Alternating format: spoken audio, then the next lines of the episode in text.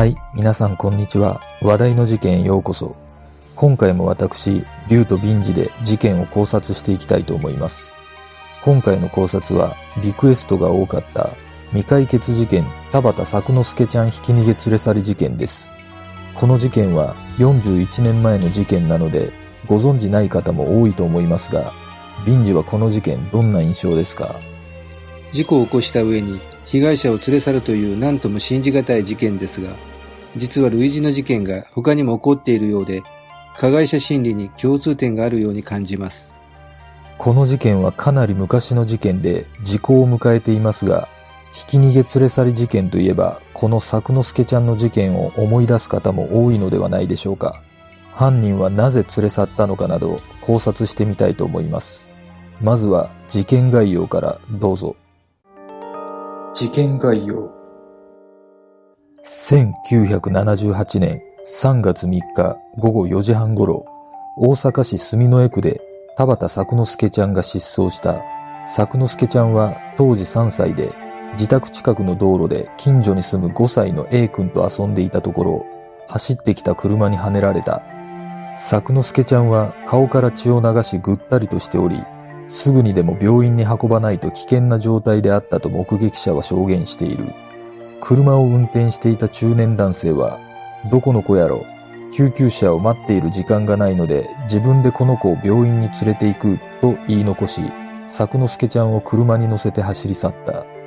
一緒に遊んでいた A 君は、すぐに作之助ちゃんの家に駆け込み、母親に事情を説明した。母親と A 君が急いで事故現場に戻ったが、犯人は走り去った後だった。母親は近くの病院に問い合わせたが、どこの病院にも作之助ちゃんは運び込まれていなかった。不審に思った母親は警察に通報。次の日になっても犯人から連絡がないことから、警察は誘拐事件と断定して捜査を開始。目撃証言などからモンタージュ写真を作成し、情報を呼びかけた。しかし、作之助ちゃんを発見できないまま、事件から5年後の1983年3月3日に、業務上過失致死及び略取誘拐罪などの時効が成立。この事件は車でひかれた時にはまだ生きていたと考えられることから殺人罪には問われていない。目撃情報現場付近には数年前に開通したばかりの阪神高速15号境線が高架で通っており、現場と作之助ちゃんの家は高速道路を挟んで東と西にあった。事件発生時は夕方で人通りの多い時間帯だったため、A 君の他にも多数の目撃者がいた。近くを自転車で通りかかった女性教師や、少し離れた建築現場にいた作業員たちの証言によると、犯人の特徴は、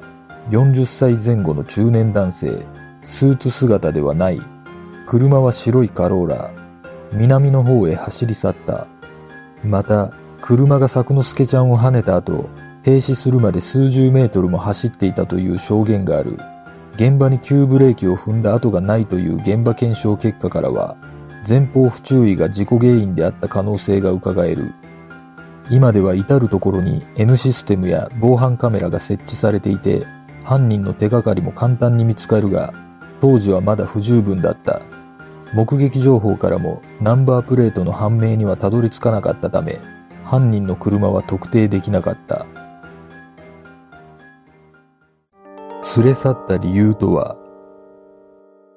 事故を起こした後、そのまま走り去らずに車から降りたということは、助ける意思があったとも考えられる。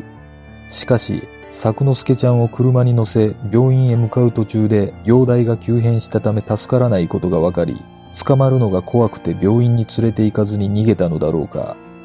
常識的に考えても、本当に助けたい意思があるならば、救急車を呼ぶか周囲に助けを求めるはずであり、最初から証拠隠滅のために連れて行ったのか、警察や救急車を呼ばれるとまずいことがあったのか、理由は分かっていない。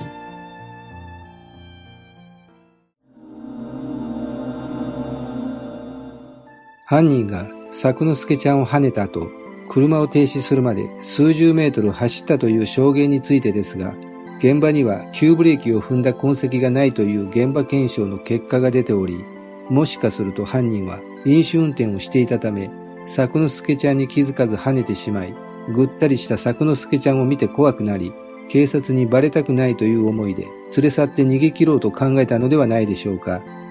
実は、事故を起こして救急車を呼ばずに自らが病院へ連れて行くケースは数多く報告されており、実際に救急車よりも早く病院に連れて行ったことで一命を取り留めた事例もあるようです。もしかすると、この事件の犯人も、初めは病院に連れて行こうとした可能性は考えられます。しかし、事故を起こした直後の、どこの子やろという言葉には、どこか冷静さを感じるため、病院とは別の場所に連れ去ることを決めていたのでしょうか。事故直後にぐったりした子供の姿を見て取り乱してもおかしくはない状況であり、冷静だったとすれば疑問に感じます。皆さんはどうでしょうか？類似の事件2006年5月20日佐賀県で小学5年生の男児が2トントラックにはねられ頭の骨を折る重傷を負ったまま連れ去られ現場から約3キロ離れた山林に放置された事件がある男児は捜索中の家族に発見され約9時間後に病院に運ばれ一命を取り留めた当時53歳の土木作業員が逮捕されており連れ去った理由は事故の発覚を恐れたというものだった。この犯人は事故翌日、佐賀県警の白バイ隊員に職務質問を受けた後に逃走。発見されるまで3日間山中に隠れていたとされる。その後の裁判で佐賀地裁は殺人未遂罪に問われた元土木作業員に対し懲役5年6ヶ月を言い渡している。2006年11月13日、神奈川県横須賀市の交差点で自転車に乗った男児が乗用車にはねられ連れ去られるひき逃げ事件があった。周囲の病院に男児が運ばれたという情報がないことから、県警は同市内の小学校に帰宅しない児童がいないかどうか紹介するなど捜査を始めた。調べによると、現場は信号のない T 字路交差点で、午後3時頃、車が自転車の男児をはねて転倒させた直後に車から降りてきた女が倒れていた男児を抱えるようにして後部座席に乗せた後自転車も荷台に積んだ。車は近くの駐車場で U ターンし指導を逆方向に走り去ったという。道路には自転車のペダルでこすったとみられる傷があった。この事件はその後の捜査の報道はされていない。2017年10月6日、乗用車で自転車の女性、当時57歳をひき逃げした上、女性を車に連れ込み逃走したとして、大阪府警は、道交法違反や監禁、酒気帯び運転などの疑いで、当時32歳の会社員を逮捕した。警察にバレたくない、逃げ切りたいという思いがあったと、容疑を認めている。容疑者は、乗用車を運転中、自転車に乗っていた女性をはねて頭などに重傷を負わせた上、女性を自らの車に乗せて逃走し、約1時間半車内に監禁したなどとしている。容疑者は一時事故現場から離れたが数分後に戻り、路上に倒れていた女性を抱きかかえて自らの車に乗せて逃走した。目撃者からの通報を受けて警戒していた警察官が路上を走行する容疑者の車を発見。停車させると車内の助手席に女性がぐったりとした状態で座っており、警察官が救助して病院に搬送したという。容疑者の呼気からは基準値以上のアルコールが検出された。事件の真相とは、2018年の交通事故死者数は3532人となり、1948年以降の統計で過去最小となった。この連れ去り事件があった1978年の交通事故死者数は8466人となっており、現在よりもかなり多いことがわかる。当時は現在よりも飲酒運転やスピード違反など交通ルールを守らないドライバーが多かったことが数字から推測できる。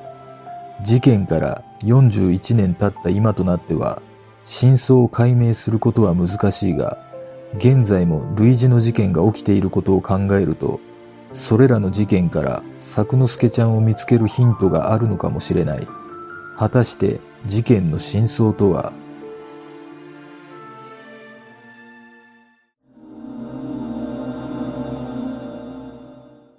事故の起こった日は金曜日の夕方で、帰宅ラッシュが始まろうとする時間帯でした。私は事故のあった道路を車で30年前から何度も走ったことがあります。この道路を挟んで東西には交通量の多い道路があるため、渋滞を避けるための抜け道として利用しています。犯人もこの道は普段から走り慣れていたのでしょうか。仕事帰りで注力が鈍り事故を起こしてしまったのかもしれません。もしかすると飲酒運転をしていたのかもしれません。警察白書の統計によると、昭和53年度の酒酔い酒気帯び運転の違反件数は約30万件、平成29年度は約2万7000件で、約10倍もの違反件数があったようです。これは飲酒運転による行政処分が今と違い、厳罰ではなかったからでしょう。犯人はおそらく飲酒運転を隠蔽しようと思い、作之助ちゃんを車に乗せ連れて行こうとしたのではないでしょうか。しかし車の中で作之助ちゃんが亡くなり、事の重大さに恐れ人生が終わったと思った犯人は遺体を隠せば警察から逃げ切れるのではと考え人目のつかない場所に遺棄したのではないでしょうか。犯人は事件後どのような人生を歩んだのでしょうか。罪悪感で苦しみながら生きてきたかもしれませんが作之助ちゃんのご家族はそれ以上の苦しみを抱えながら生きてこられたと思うと犯人には非常に怒りを感じます。もはや時効となり犯人を裁くことはできませんが犯人には自ら名乗り出てきちんと謝罪し罪を償ってほしいと思います。この事件で気になるのは作之助ちゃんの怪我の具合が実際にはどの程度だったのかということです目撃者の証言によると顔から血を流しぐったりしていたとありますが気を失っていただけなのか相当な重傷だったのかは判断できませんしかしどちらにしろ犯人は警察に事故を届けることができない理由があったはずです。それは飲酒運転なのか、薬物なのか、